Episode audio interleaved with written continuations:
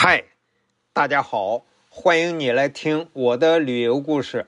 我是韩庚良，咱们继续在陕西省宝鸡市的旅游，继续给大家讲宝鸡青铜器博物院里的国宝级文物。上一期啊，讲了最重要的一件叫何尊。这一集给大家讲一讲啊，另一件青铜器叫来盘。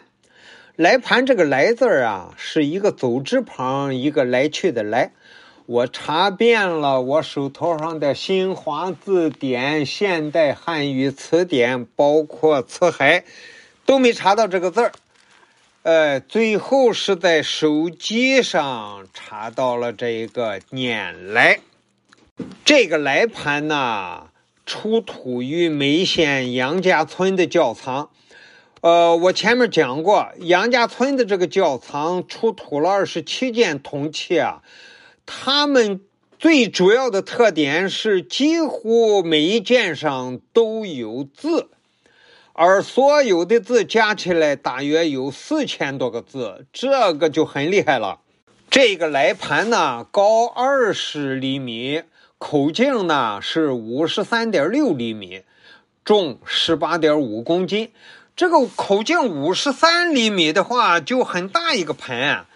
这个呢，它主要的价值在于它那个铭文啊，二十一行，有三百七十二个字。这一篇铭文啊，详细记述了一个姓单的家族，他八代人辅佐这个周朝啊，就是十二代天子，呃，这一段历史。从历史意义上，这个来盘的铭文啊非常重要，它就是历史的事实呀。另外，从书法艺术上讲，来盘的这个铭文呢，是属于上古的金文书法。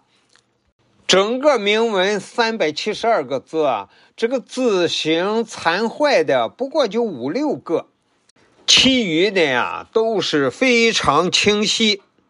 专家们呢，把这个铭文啊拓下来，就成为一个书法珍品。通过这个来盘上这些铭文呢，也第一次印证了《史记·周本纪》所记的西周诸王的名号，也对西周王室变迁以及年代世系啊，也都有着明确的记载。为什么叫来盘呢？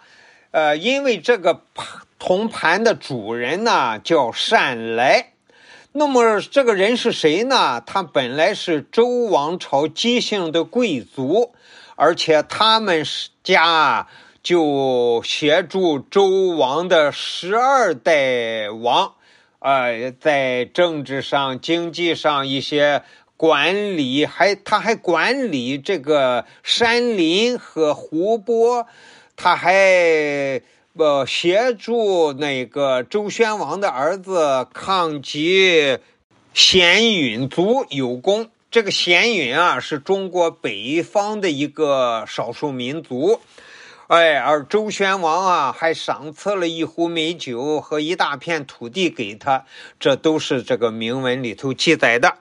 当时呢，我到宝鸡旅游之前啊，还真是做足了功课。那么来到宝鸡青铜器博物院呢，这一些国宝级的文物啊我都拍了照片，何尊呀、来盘呀，还有后面的一些我都拍了照片。